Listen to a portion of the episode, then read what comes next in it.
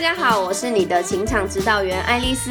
香浪最新原创节目《情场走跳指南》已经上线喽，要跟大家一起聊聊爱情、亲情、友情，以及那些你在情场走跳会遇到的各种大小事。那现在呢，就上香浪 APP 及各大 Podcast 平台搜寻《情场走跳指南》吧。小暖。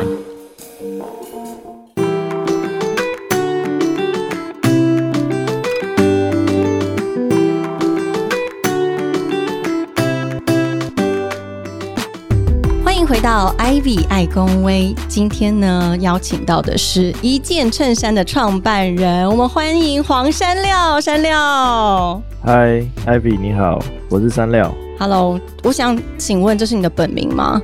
对啊，这是我本名。怎么有一个这么时髦的本名啊？很时髦吗？大家会觉得很像古代人吧？你第一第一次有人说时髦哎、就是因为像古代人才时髦啊，因为现在大家都是趋之若鹜的找一些那种韩星的名字啊，或者是现代明星的名字去取名，或者是美式的名字。可是我觉得很少看到有人的名字可以这么的有质感，山料有山有料，嗯感觉是一个很好生活的人。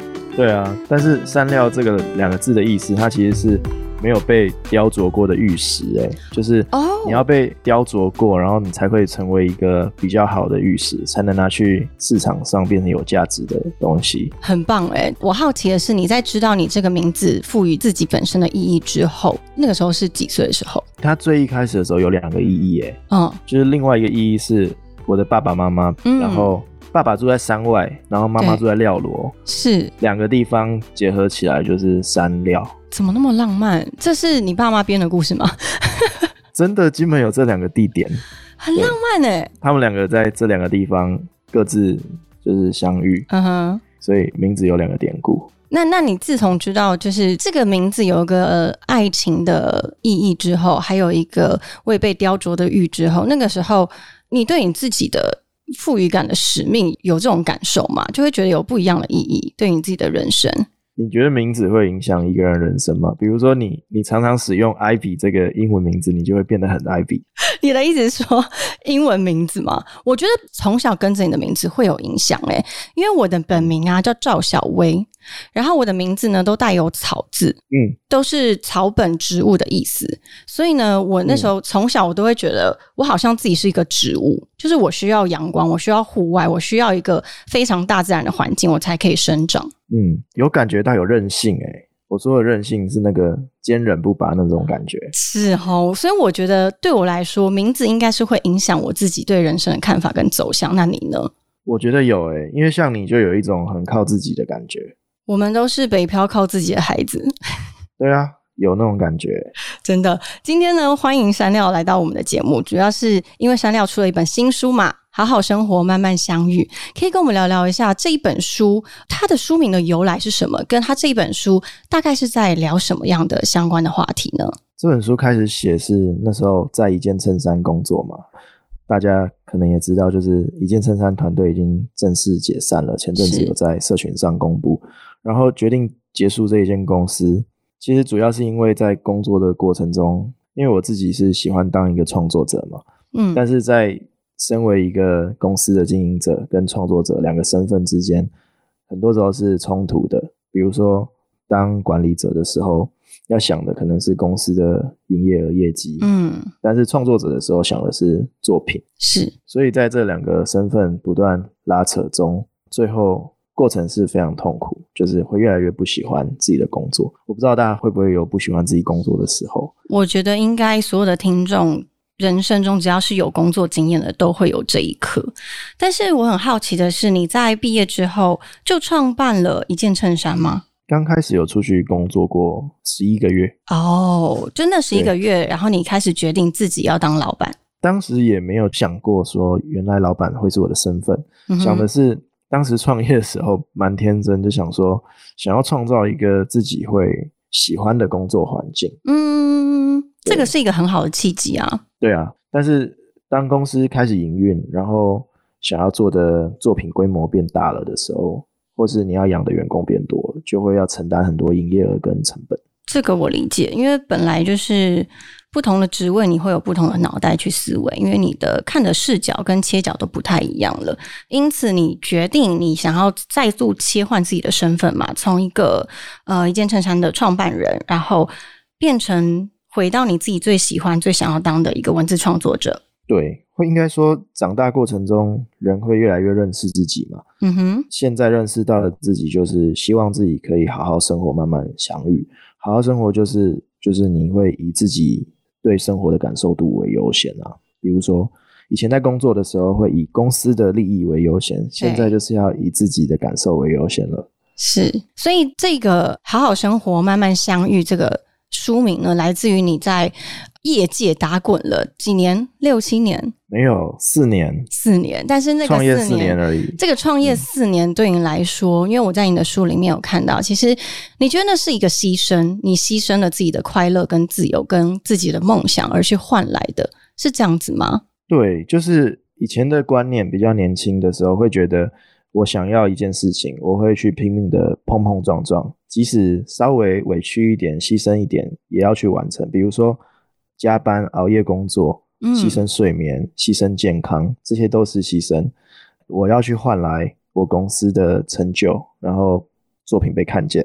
但现在会觉得，为什么一定要被看见？为什么要以公司的利益为优先？是。如果今天可能在公司的时候收入比较高，那我今天如果只有原本收入的一半，我能不能好好生活？嗯哼。对，我在想的是这些。所以现在就做了决定。对，其实就回归到你当初说的，人都会跟着自己的年纪跟经历所成长。你可能在你刚开始创立这个公司的时候，你希望是被看见，但是在你可能真的得到了这样子的目光，或者是这样子的成就以后，你开始看到了一些你真正想要去拥有的东西，可能像你说的健康、爱情，或是家人的陪伴，是这样的感受，所以让你想要回归到自己最喜欢的文字创作，对吗？对啊，比如说，就是会觉得以前在公司工作的时候，自己好不像一个人哦。怎么说？你们公司到底多惨？我看你前面前半段的书都是一直在说自己很辛苦。我想说，天哪，到底是多惨？并不是，我觉得是因为你对于自己的标准，跟你期待你自己给别人的承担跟负责是更多的。对，因为我是很习惯，当有一件事情它是我的责任的时候。我就会去很自然的为它负责。是，现在想负责的就是自己，想好好不对自己负责。了解，我觉得你很特别，因为通常就是能够这么的洒脱，跟这么的毅然决然，想要为自己而活的年纪，我认为啦，大概以我们现在这个阶段，现在这个社会，大概是四十岁接近到，如果有家庭的话，可能又更久以后。但是你是一个。很果断的、毅然决然的离开从前自己所经营的这一些过往，是什么契机让你决定这么有勇气去放弃这一切呢？我觉得是一直以来的经验让我认识说诚实很重要，对自己诚实很重要。嗯哼，就你可以对任何人说谎，但不要对自己说谎。比如说，我们可能会为了要赚钱去做一个不喜欢的工作，比较年轻的时候是，或是。我们爱着一个会伤害我们的人，但是这些我觉得这些都是假的，因为当你爱着一个伤害你的人的时候，其实那个背后的理由是你根本不爱自己。嗯哼，对，就是你愿意让自己做这样子的牺牲。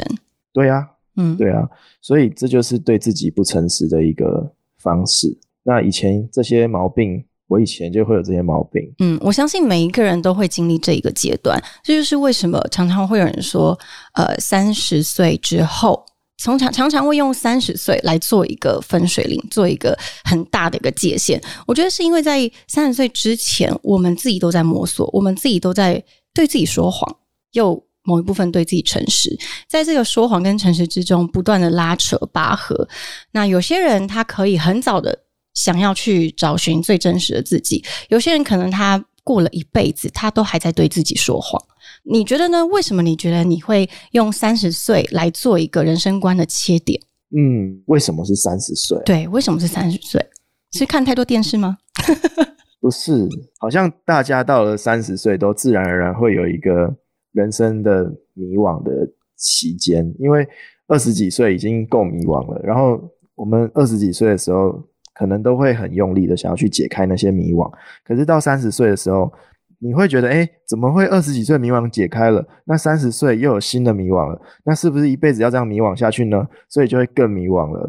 嗯哼，嗯哼，对，所以好像一般人到三十岁的时候都会有一个这样的转折点，嗯。啊，我也是，嗯嗯，对，我自己也是哎、其实尽管我在三十岁之前的工作很稳定，然后也做了自己喜欢的工作，但是真的是莫名来到三十岁的时候，你就会发现，其实比不是迷惘更多，而是你会觉得。更认识自己，然后那个迷惘来自于我从前怎么样误我我为什么会这样误会自己，希望是的呃想要追求的是什么？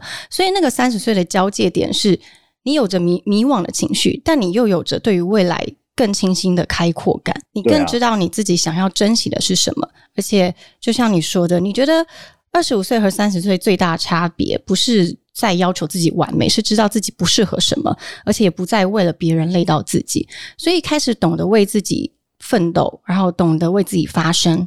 对啊，哎，你三十岁的时候做过最大的改变是什么啊？最大的改变哦，三十岁，其实我应该不会用这个年纪为做一个交界点，而是所以在大概二八、二九、三十三，就是那一个对，那个区间段。没错，没错，呃，对我来说，我做过最多的，真的就是为自己着想，我把自己放在第一顺位。嗯，因为像我跟你一样嘛，我们都是离开家乡，然后到台北工作，我们都不是台北人，我们自己想办法。找一份自己满意的工作，然后努力在工作上面争取一个自己的地位，然后也在自己的生活中尽力想把自己照顾好，也希望自己在这个你生活这么久的一个领域有一份自己完整的家。那是我们在三十岁之前期望的跟努力的，但是真的到了三十岁之后呢，你就觉得其实我从前去奢望的、去期盼的、去努力的，都是为了别人。我希望给别人拥有一个完美的家庭，然后我希望我在工作伙伴之间是一个负责任的老板。可是其实，在三十岁之后的时候，应该不是三十，就是我们说的那个阶段之后，你开始觉得我真正要的是什么？我是不是因为我是一个尽责任的老板而感到快乐？是我想要做这件事情，而不是因为你希望我做这件事情。嗯，我们会更在乎当下的感受，就是当下有没有这件事情是不是自己真正想要的。对，但是你不觉得回过头看，其实你以往的你说二十几岁的牺牲、痛苦、压力，如果再让你回去一次，你还会做这样子拼命的事吗？还是要做啊，因为没有以前就没有现在的自己啊。对不对？那时候我在看你这本书的时候，我看到很多的你过去的一些痛苦跟不开心的一些记忆，但是我相信你的那些努力都是值得的，就是因为你这么的冲，这么的拼命，然后这么的追求自己想要的。不管是成功、事业成功，或是你想要的生活，那些东西都是要不断的经过修正，到最后，它不会是你会后悔的。就会累积变成现在的自己。对，像我很多的听众们，或者是我自己的粉丝，他们常常会一样，就是问我说他现在的迷惘跟现在的问题。但是我常常告诉他，其实你今天遇到的问题跟挫折，就算你失败了，你没有走过去好了。你未来也不会后悔，因为那就是你现在这个年纪应该要遇到的事情，跟你现在这个年纪处理不了的危机。当然，你三十岁、四十岁以后回来看，会觉得那个时候怎么会这种事情都处理不好？但是那就是因为你长大了，你因为经历过这些，你变得更强壮，而且你更有能力去处理跟照顾好自己。对啊，哎，昨天有一个留言让我想到，昨天有一个留言、嗯诶昨天有一个留言说他看了我的书，对然后他今年四十五岁，然后他看完之后觉得就是站在高处，然后看着我们这些小朋友的感觉，然后就说？嗯，他说你现在讲这些话，你以后会后悔什么的，会觉得哦自己很幼稚。嗯然后我看了，我没有回复他，嗯我把那个留言放着，我也没有删掉。嗯然后我就在想说，当然会后悔啊，因为比如说我国中的时候也会比耶嘟嘴拍照，那、现在看不是很后悔吗？现在看超后悔的，为什但以么前会觉得超流行的。啊？但是那就是我们小时候的样子，为什么我们要讨厌小时候那个最真实的自己？对对，对啊，所以要喜欢的是当下的自己啊。是，而且其实我也很喜欢你看待就是各种不同声音的回应，因为其实很多时候别人的声音，你用什么样的角度去看待它，它就会成为什么样的事情。你今天觉得它是批评，它就是批评；它你觉得它是赞美，它是建议，它就会变成是往好的地方走。所以嗯，就像你说的。你看到你的过去可能会觉得不堪，可是那就是你，你也不会想要去跟别人说谎说那不是黄山料，那只是我小时候不懂事，并不是，对不对？应该说，如果有发现自己觉得自己小时候怪怪的，那很好，因为我们在长大，我们都在推翻过去的自己。嗯，对对，所以今天假设我们在这个访谈里面讲的某一句太偏激的话，那明天我们推翻了自己也是好事。对，没错，对这就是社会进步的动力。对啊，回归到我觉得啊，因为你这本书里面大部分讲到的，我自己认为它很多的主轴是你在台北生活的时间。然后你感受到非常多不同的感触，你跟我们聊聊这四五年你在台北生活跟打拼，以及你为什么嗯决定要回去金门，然后那个回去的一些想法，可以跟我们分享一下吗？嗯，你不觉得你在台北应该也生活了十几年了，对不对？对，十几年了，对，但是会觉得很爱这个地方，你有没有觉得？但那个爱很奇怪，那个爱超奇怪的，就是它明明就是让你很多的不一定是那么好的回忆，但是嗯你就是想留在这里。又爱又恨的感觉吗？对，然后我每一次只要去其他县市，然后回到台北的时候，我只要看到就是一零一周边的那些建筑物，我就觉得哦，我回家了。嗯，很奇怪的感觉，嗯但是就是明明就是空气脏，明明就是很吵，明明人一大堆，车子乱开，马路一堆违规停车，但是你就是喜欢这块土地这座城市。是一个熟悉感吗？对，有可能是因为待太久了，然后待到就是你已经对他不管他好或坏，你都对他有依恋。嗯，你已经把他当做是你人生的一部分了，所以就算他是一个你不喜欢的一部分，你也会接受。对啊，我自己也是诶、其实我上台北工作也是十几年了，然后就像我看你的书有非常非常多的共鸣，包括你说在回家在回家的时候会觉得哦，这是我的家乡，但是那个感觉的家跟家乡，就有人会问说，到底什么叫做家？然后我现在慢慢慢慢的知道了什么叫做家。我之前在那个其他几爱公我有跟大家聊过，我们觉得你自己的精神所在的地方就是家，你可以成为一个完整的人，然后让你身边人得到照顾，让你爱的人得到照顾，还有让你的家人也可以因为你好好照顾自己而放心，而觉得开心。我觉得那是一个家的亲密感。然后你在书里面也说过，并不是有血缘关系的人叫做家人，而是真的在你身边关心着你，然后你们彼此互相扶持的人叫做家人。这就是为什么情侣最后会变成夫妻，然后他可以有因为没有血缘关系成为家人，对吧？对嗯我完全认同你说的。嗯嗯嗯。嗯，那你在台北的时候，好像因为我们所谓的资本主义的一些框架，让你过得不开心。嗯，但是我原本以为那些不开心都是，比如说很常听到长辈说要我们就是现在辛苦没关系，以后会换来更好的未来。嗯哼，那其实从小到大都被这句话洗脑了，你有发现吗？就是工作辛苦一点，那就不要急着离职，你再多试看看，半年之后你就上轨道了。嗯没有，我第一天就不喜欢了，我为什么不能第一天就离职？嗯，对啊，就是大家就是慢慢的变得奴性很重。对啊，我又金牛座的，哇，嗯那你牛到不行诶、对啊，奴性很重啊。那你是怎么样去面对这一切呢？过去十年，也就是奴性很重。嗯现在我会开始意识到说，哦，当我今天我今天怎么在熬夜？我今天怎么两点才睡？然后我还在弄这个工作，我就会说，哎、黄三料，你冷静，这工作你明天再做，你也不会受到什么损失，嗯，你会有更舒服的生活。停下来，这样，就很多时候逼迫自己的都是自己。嗯，没错，我同意。很多时候你要求自己太完美，可是其实根本就没有一个完美的人。对啊，应该要在工作过程中去享受。没错，没错。那既然你说在台北呃的生活，其实让你又爱又难割舍，那你难道从来没有想过要回金门吗？在那个时候刚开始在台北打拼的时候，有，但是那个念头马上就消失啦。就是刚刚也有给你视讯看了这边的风景，就是外面就是非洲大草原。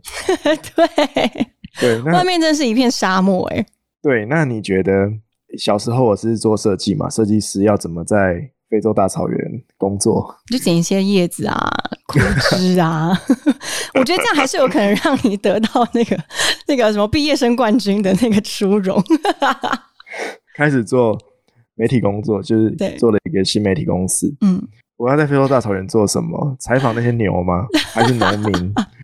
也是啦，我理解你。那那你那时候诶、曾经有想过要回金门，那个念头是因为想家，还是因为想要换一个方式生活？刚开始离开家乡的时候，会很不知道，就很眷恋，又很没没有归属感。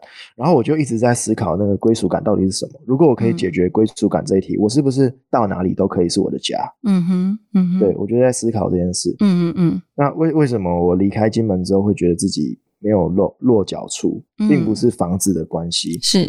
可能是我的心一直不知道该去哪里。那你找到了吗？现在反而会觉得比以前好很多，嗯但是还是会有那种非常寂寞的时候。嗯，现在可能一只脚碰到底了，另外一只脚还在空中。对，可是我会觉得这个寂寞好像不是用来解决的，就是可能以前我们遇到寂寞或是孤独感，我们会想要去把它解决掉，让自己不要寂寞。但是现在会觉得应该是要学会跟那个寂寞相处，比如说寂寞来了，那就让自己寂寞。是我同意你的想法。哎，我觉得人人的很多就是情感跟感受是非常难得的。为什么说难得？是因为我们在一个这么资讯轰炸的社会环境里面，还有这么多快速的一些流言蜚语里面，你很少听到自己的声音。没有听到自己的声音就算了，你可能忽略自己的感受。所以当寂寞来的时候，它也是你的一部分。你要去感受它，然后你不一定要拥抱它，或是你不一定要解决它，而是你要知道跟珍惜。原来我还是有知觉的一个人，原来我还是一个有感受的人。我以前呢是一个很讨厌生气的人，我是一个天秤座，很喜欢呈现最美好的样子在大家的面前，所以我是一个从来不大声讲话，然后从来不会说明白说到底，就是一个没有办法很真实在别人面前做自己的人。然后呢，甚至我面对自己生气或不开心的情绪的时候，我会立刻把它压下来，我会用一个打岔的方式，我会告诉自己这是不对的情绪。但我后来慢慢了解，就是包括上了一些课，或是跟一些前辈交流之后，其实我发现这些情绪都是很珍贵的，因为我们现在能够感受到这些情绪，就是因为我们很真实的活着。因为当一个人他没有办法感受自己情绪的时候，那才是最可悲的一件事情。所以山料，如果你觉得孤独的时候，我觉得就让他孤独吧，因为那是一个很可爱的一个感受，那是表示你是一个渴望爱跟渴望温暖的人，所以你才会在没有渴望跟温暖的时候感到孤独，但这不会是长久的。因为你会找到一个你自己的平衡，嗯，但有时候会觉得，就是孤独跟寂寞这种感觉，应该是一辈子没有办法被解决的诶。因为比如说，你看，有时候我们如果觉得寂寞，如果有一个人可以理解你，你就会觉得哦，好多了。嗯但是偏偏就是当我们今天很爱一个人，他们是我们另一半，那有时候另一半也不会是百分之百理解我们，当然因为甚至有时候我们都不是那么的理解自己。是。对，所以要接受的应该是别人就是有不理解我们的时候。还有人势必会有孤独跟寂寞的时候吗。对啊，我是这样想。我觉得也是诶、对，因为其实我觉得每一个人看待这样子的情境的感受都不同。有些人觉得孤独跟寂寞是一个非常可悲的事情，但我不不这么认为。就像我刚刚说的，我觉得它就是其中一个状态。然后每一个人他都会有不同状态。你现在感受到快乐、幸福、气愤、孤独，这些都是不同的状态在切换。只是平衡是我们最需要去到达的那个目的。那个状态是你的各种情绪跟各种心理的平衡是最重要的。嗯，我也想问你，哎，就是那你现在年过三十，对，有找到归属感了吗？有有，我的归属感来自于，我觉得其实找寻归属感这件事情，并不是听到别人怎么做就怎么做，而是你可以有一些方式。像我的方式是，我不断的问自己，什么是会让我真正感到快乐的，以及什么是会让我觉得安全感的。我在年轻的时候，我的安全感来源是我必须要有自己独立的经济的能力。因为我不是出生于富裕的家庭，所以金钱的安全感对我来说是很重要的。当然，每一个人会不一样，有些人他的从小可能要来自于爱，爱是他的安全感来源。所以，在我年轻的时候，我第一首要的药物就是我要把自己的经济能力照顾好。那我经济能力照顾好之后，我的安全感我还缺乏的时候呢，我会是什么？我可能就会是爱。我以前会把爱寄托在别人的身上，我期望我爱的人能够爱着我。但是我后来觉得，当你把期待放在别人身上的时候，这就是一个风险投资。你不可能让自己无法掌控的事情下这么大的赌注。再来，如果它又是你最期待的一件事情的话，所以呢，我慢慢的把爱放在我自己的身上，也就是。就像你书里有提到的，我觉得有个非常非常好的论点，就是当我们成为一个完整的人的时候，你就不需要去奢求别人的那一块来弥补你的完整。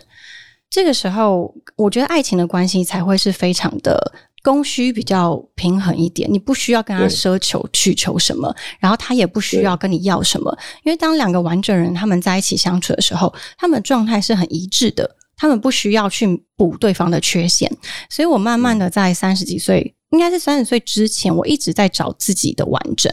我不断的寻找自己要的是什么。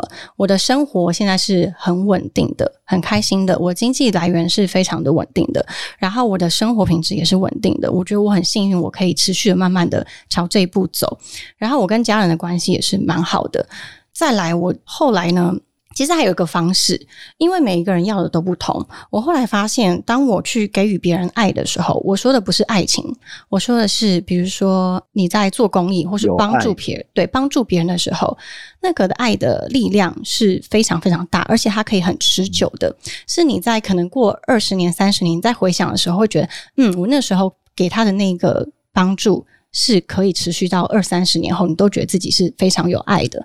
所以，如果不知道自己，呃，如何有归属的人，或许可以去做做帮助别人的事。你可以去做公益，或者是你可以去看看这个世界上有什么让你觉得不一样的生活。然后他们需要帮助的时候，你可以去给予一点帮助。我觉得这是一个很好的方式。嗯嗯，像我，我有时候我觉得那个有爱有善的感觉可以很很简单诶，就是比如说我有时候看到留言区的。读者，嗯他们可能会因为我的某一篇文章，或是影片，或是书，写了一篇他们的想法给我，嗯，就会觉得就是我创作出来的东西是对他们来说有帮助的，是，然后你就会觉得在这个共同体里面，你很有价值，是对社会有帮助。嗯，真的，其实我觉得很有趣哦。你不觉得人常常小看自己的影响力吗？你常常会觉得，其实我发了这一篇文章。可能是我自己心情的抒发，或是我对人生的体悟。可是，当你得到别人的反馈以后，你才知道原来我是给别人这么多的力量。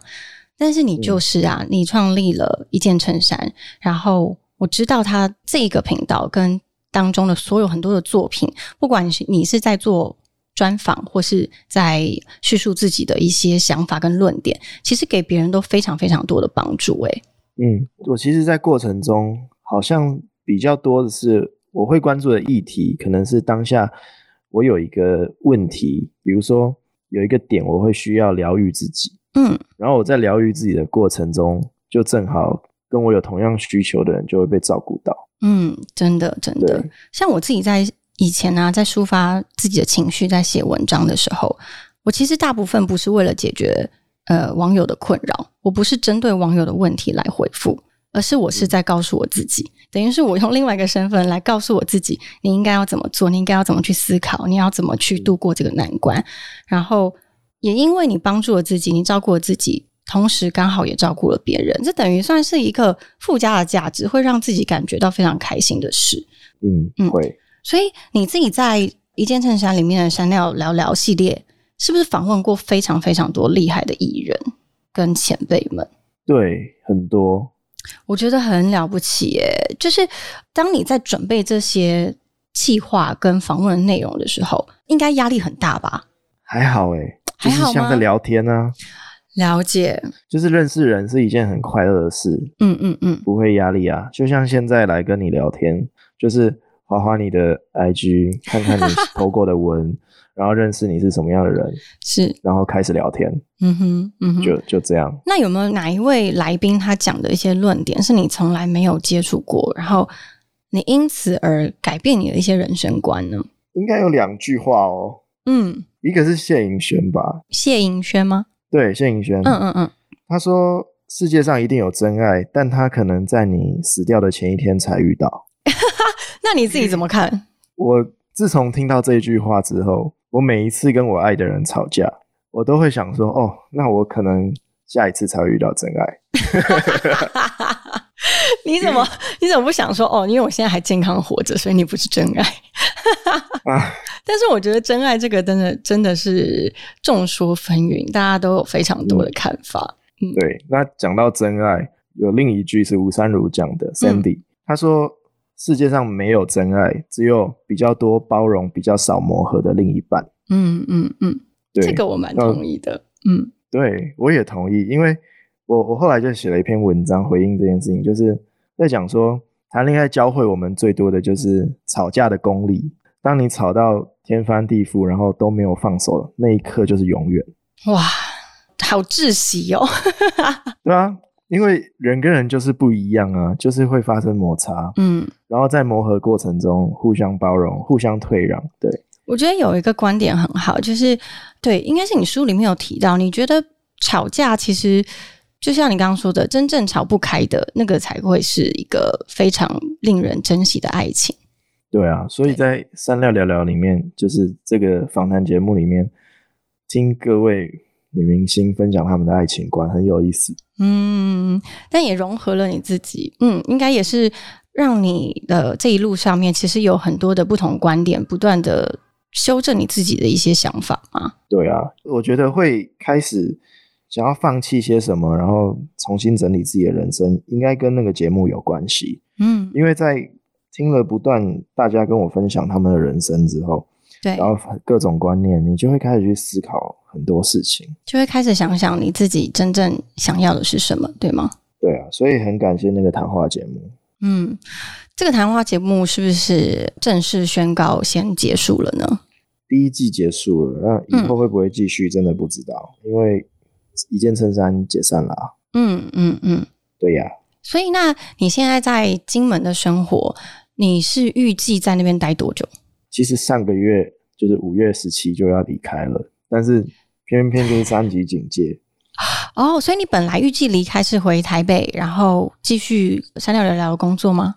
回台北就会有一些身为创作者要做的事情，比如说访谈啊，然后新书宣传啊。是是是是。说到新书，你是不是还有第三本啊？哦，对啊，有给自己压力吗？哎，我其实昨天刚交出我的全书稿，哎，你是说第三本吗？对啊，我花了，我从去年去年开始写的，诶，可是你第二本《好好生活，慢慢相遇》是在这半年在白猫对。这边写的，对。然后你在这边居住写两本书，对啊，天哪，你是才子诶！没有，哎，而且我跟你说，现在这一本小说我还重写了第四次，就我整本重写四次，哇，因为你当你很入戏的时候，然后你又抽离了状态，就是可能你写完第一遍，然后你两个礼拜后你出戏了，然后你再重新看一遍，你就会发现更客观的去看待这整个故事。了解了解。，然后重复四次之后，就是现在的初稿刚交出去，所以第三本书的话，会是小说的方式呈现，是可以透露的吗？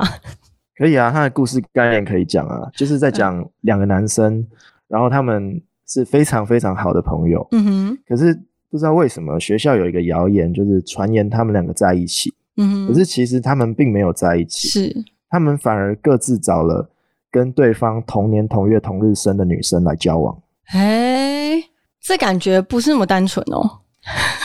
嗯，我也不知道。就等着看你的第三本的小说了。我觉得好特别哦，所以你第三本是用小说的方式来呈现，因为前面两本的话，大部分是写自己的人生经历嘛。对啊，是前面两本比较像散文集。嗯哼，嗯哼。所以你推荐什么样的心境或是什么样状态的人来读《好好生活，慢慢相遇》这本书呢？嗯，单身的人可以读，单身的人可以读。对，单身的人很适合读。嗯哼，然后很累的人可以读，你是说工作很累的人？各方面啊，常常心情不好的人可以读。嗯，了解。对，好，其实我觉得这本书啊，《好好生活，慢慢相遇》，它是一个非常温暖的书，因为商料用他一贯的叙述的方式，我觉得是很包容的，就是你包容很多各界的声音，然后各种情绪，所以你写出来的文字会让人家觉得我是被接受的。现在我不开心，没关系，我可以用一个方式去慢慢慢慢的疗愈自己。那这本书呢，我看到最后，我其实要跟你分享，诶，我非常喜欢最后的一段，这边也同时跟 IVI 公会的听众分享，我直接念喽。好啊，呃，我很喜欢最后，也就是第二十章节的时候，你说有没有一个人是你确信此生会与他相伴到老？你愿意平淡的日子里回忆有他，此刻有他。未来也有他，与他共处的时候，你不会因为太过深爱他而丢失自己。你们深爱彼此，并且各自完整。我非常非常喜欢这一段话。嗯嗯，因为我发现呢，就像我们刚刚提到的，人不可能完美，人没有完美，可是我们求的是完整。因为一个完整的人，一个独立的个体，你才有办法好好的同时照顾自己，也照顾别人。然后两个人真正为了自己的开心跟对方的开心而活着。嗯，人没有完美，但是有完整。这金句可以记下来。我就是觉得这是我今天的金句。哎呦，不要吵我，开玩笑。因为我真的觉得山料在这本书里面真的要跟我们聊的，就是我们期望自己会成为一个完整的人，在爱情、家庭、事业、工作，你找到一个平衡，然后找到各个面向你都喜欢的自己，其实那就是一个最完整、最美好的一件事情。嗯，好的，今天很谢谢山料，谢谢你来到 IBI 公威，然后我们也很期待，除了这一本《好好生活，慢慢相遇》，听说已经是销售一空了，对不对？对，现在成品都缺货。对，哪有人这个成品的 Top Ten，然后第一名里面是空的，没有书，这怎样？对。所以呢，很很希望呢，IBI 公威的听众都可以有机会拥有这本书，然后好好的生活，慢慢的在自己的生活中跟自己相遇。我们谢谢山料，我们下次见，拜拜。谢谢，拜拜。